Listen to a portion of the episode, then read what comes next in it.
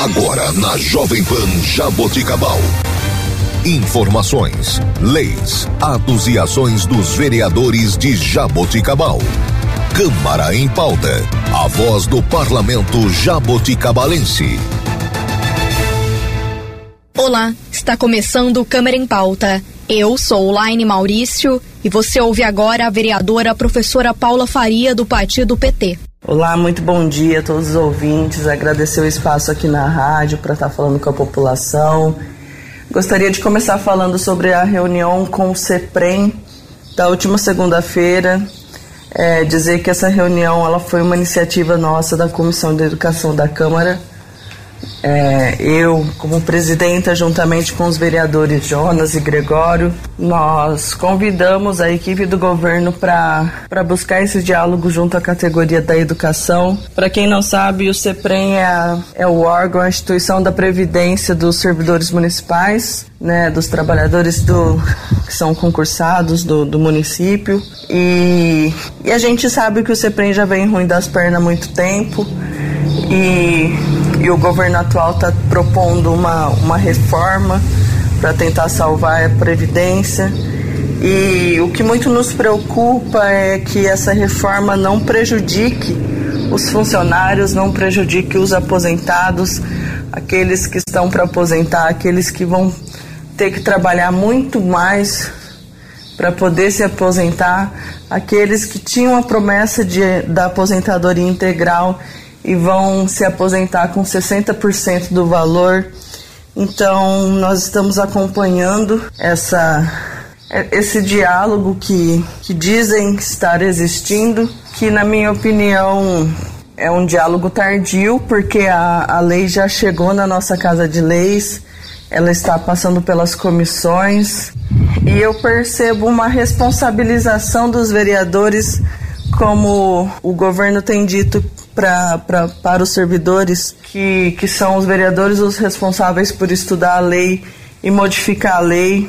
E já deixo um alerta aqui que eu não sei até que ponto é, existe esse poder nas nossas mãos de modificar essa lei, porque do jeito que tá, a gente já, já percebe que, que não agrada aos servidores, que não acaba com o problema, que não é a melhor solução e por mais que a gente olhe para a lei, que a gente proponha mudanças, proponha emendas, muitas vezes quando a gente chega numa sessão na plenária, essas mudanças elas não passam. Então já estou de antemão aqui informando a toda a população que o nosso poder é muito restrito com relação a isso. Enquanto presidenta da Comissão de Educação, eu, eu me propus a, a fazer essa essa comunicação, essa mediação entre o poder público e os servidores, principalmente o da educação, mas a gente está percebendo que o diálogo ele ele está sendo unilateral porque a, as mudanças necessárias elas talvez não possam vir. Então nós estamos olhando esse movimento com muito cuidado e cuidando para que para que os servidores não percam os direitos né? Porque nós que somos vereadores, somos representantes da população, nós cuidamos para que as pessoas não percam seus direitos.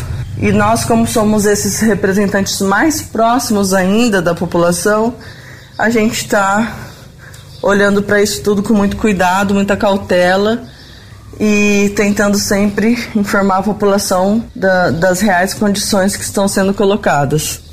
Ainda falando sobre os nossos trabalhos legislativos, gostaria de dizer que eu indiquei para a prefeitura que se faça, que se atenda aos moradores do bairro Sorocabano, no, no sentido de, de fazer um, um parque infantil na praça denominada Nossa Senhora de Lourdes, porque os moradores é, reclamam não ter esse espaço de lazer para brincar com as crianças, como muitas vezes a gente vê nas praças, nos bairros mais nobres, né?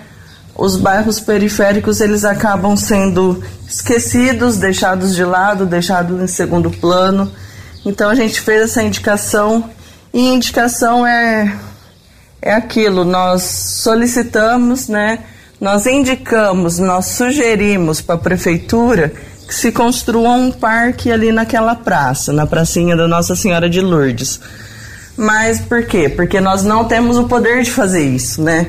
Então nós indicamos para a prefeitura para que a prefeitura atenda a nossa indicação, porque é uma solicitação dos moradores. Como eu disse, nós estamos próximos da população, nós entendemos quais são as necessidades e as demandas da população, estamos repassando isso para a prefeitura.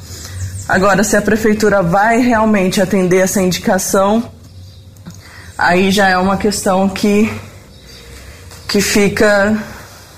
É uma questão bastante delicada, né? Porque a gente sabe que quando a prefeitura deixa de atender uma indicação nossa, ela não está deixando de atender o vereador ou a vereadora, ela está deixando de atender a população. E lembrando que a gente aprovou aí milhões para a revitalização da Praça 9 de Julho. Então, pedir que se construa um parquinho infantil numa praça, né, na periferia da cidade, não acho que não é pedir demais. Então nós estamos fazendo também aí essa solicitação e acompanhando o andamento dela. Gostaria de salientar também aqui o atraso na resposta dos meus requerimentos, quando porque eu, é, é um dos trabalhos do vereador é fazer requerimentos à prefeitura, fazer questionamentos, perguntas. E a gente precisa da devolução desses questionamentos para entender qual seria a atitude possível para sanar qualquer tipo de problema. E eu tenho um requerimento aqui que a data limite para ser respondida era 5 de outubro. Então, um requerimento importante que eu fiz sobre o programa de distribuição gratuita de absorventes para mulheres em situação de vulnerabilidade também não fora respondido. Então, é, essa prefeitura que, se, que disse pautar no diálogo está tá se ausentando demais porque não está dialogando nem com os vereadores da cidade. Está muito difícil trabalhar dessa forma, porque a gente não tem informação, a gente não, não tem resposta positiva das indicações.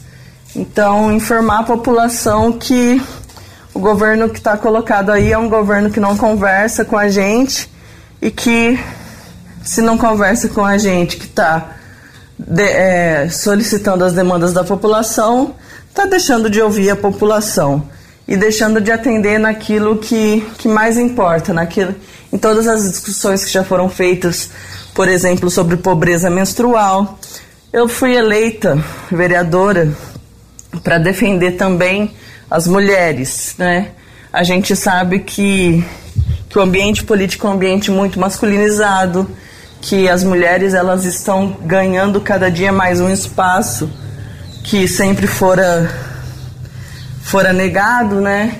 Então, quando a gente assume esse espaço de poder para poder reivindicar, para poder ter voz, a gente tem feito isso, só que, que nós não estamos obtendo né, nenhuma contrapartida no sentido de, de, de ser atendida nessas reivindicações tão básicas, tão elementares. E por último, gostaria então de, de falar sobre, sobre a eleição, sobre a votação expressiva que a deputada Marcelia teve na cidade, porque através dela nós conseguimos diversas emendas e gostaria de dar a, a feliz notícia de que veio, através da deputada estadual Marcelia, uma emenda de 500 mil reais para a construção de uma demanda dos moradores do, do bairro Parque 1 de Maio de uma quadra de malha e que, e que essa verba ela já está nos cofres públicos da prefeitura e a prefeitura já já está executando o projeto para que a quadra seja feita. Então agradecer imensamente aí a atenção da nossa deputada e sem deixar de agradecer também, claro, a toda a população de Jaboticabal que acreditou seus votos, sua confiança na deputada Marcelia, que tem nos auxiliado muito com, com as verbas que vêm da emenda estadual, vem direta pra, diretamente para a nossa cidade. Eu acho que é importante nós elegermos políticos que olham e que estejam na nossa cidade, né? Então, agradeço a toda a população pela atenção, dizer que nosso gabinete está disponível, para qualquer denúncia, para para qualquer embate, debate, diálogo, estamos aqui para atender a população da melhor forma possível. Só agradeço, um bom dia a todas e todos. E esta foi a vereadora professora Paula Faria. Você ouviu na Jovem Pan Jaboticabal, Câmara em Pauta, a voz do parlamento jaboticabalense.